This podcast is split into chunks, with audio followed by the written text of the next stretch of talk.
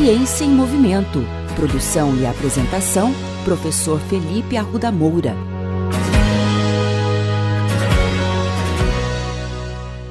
Hoje nós falaremos da importância do exercício de força para controlar a diabetes em indivíduos obesos.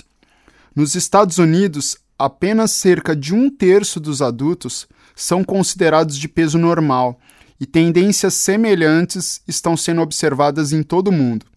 Reconhecido como um dos problemas mais importantes de saúde pública no mundo, a obesidade é um dos fatores de risco para doenças respiratórias crônicas, cardiovasculares e câncer. No entanto, a mais devastadora delas é a diabetes tipo 2. Uma publicação no importante periódico Nature alertou que na virada desse século, 171 milhões de pessoas tinham diabetes e estima-se atingir 366 milhões de pessoas até 2030. Um fator preocupante que está associado à obesidade é a esteatose hepática não alcoólica, popularmente conhecida como gordura no fígado.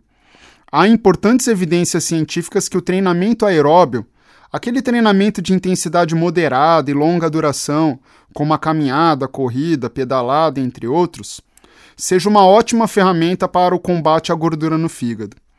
No entanto, este ano, pesquisadores brasileiros mostraram que a prática de exercício físico de força, como a musculação, é capaz de reduzir a gordura acumulada no fígado e melhorar a, o controle de glicemia em indivíduos obesos e diabéticos em um curto período, mesmo antes que ocorra a perda de peso significativa. O estudo foi publicado no importante Journal of Endocrinology, pelo grupo de pesquisa do professor Leandro Pereira de Moura, da Universidade Estadual de Campinas. De acordo com os pesquisadores, em indivíduos obesos que sofrem de risco cardiometabólico, reduzir a gordura hepática é fundamental para auxiliar o controle do diabetes. Quando a sinalização feita pela insulina fica comprometida no tecido, o fígado, que deveria produzir glicose apenas em situação de jejum, passa a liberar essa substância na corrente sanguínea, mesmo após o consumo de carboidratos, quando os níveis de insulina estão altos e isso aumenta os níveis de glicose no sangue. Para investigar o efeito do exercício físico de força no fígado, experimentos foram feitos com três grupos de camundongos. O controle recebeu ração padrão e permaneceu magro e sedentário, o segundo grupo foi alimentado com dieta hiperlipídica durante 14 semanas, tempo suficiente para os animais ficarem obesos e diabéticos, e também permaneceu sedentário durante o experimento.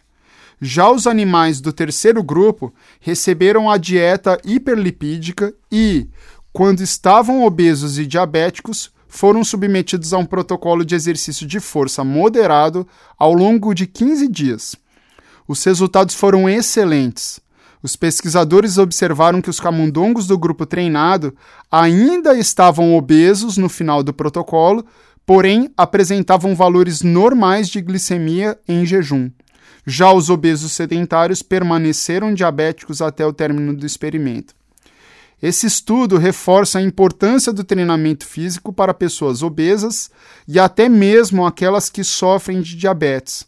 Mais que isso, mostra que o obeso não precisa emagrecer para já colher os frutos que o exercício físico promove. Todos nós precisamos entender que em poucos dias de treinamento, todos nós já melhoramos a nossa saúde. Ou seja, não há mais desculpas. Vamos começar hoje a praticar exercícios?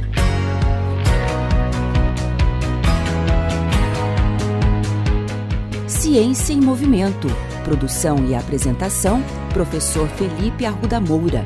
Contatos com essa coluna pelo e-mail ciênciaemmovimento.el@gmail.com.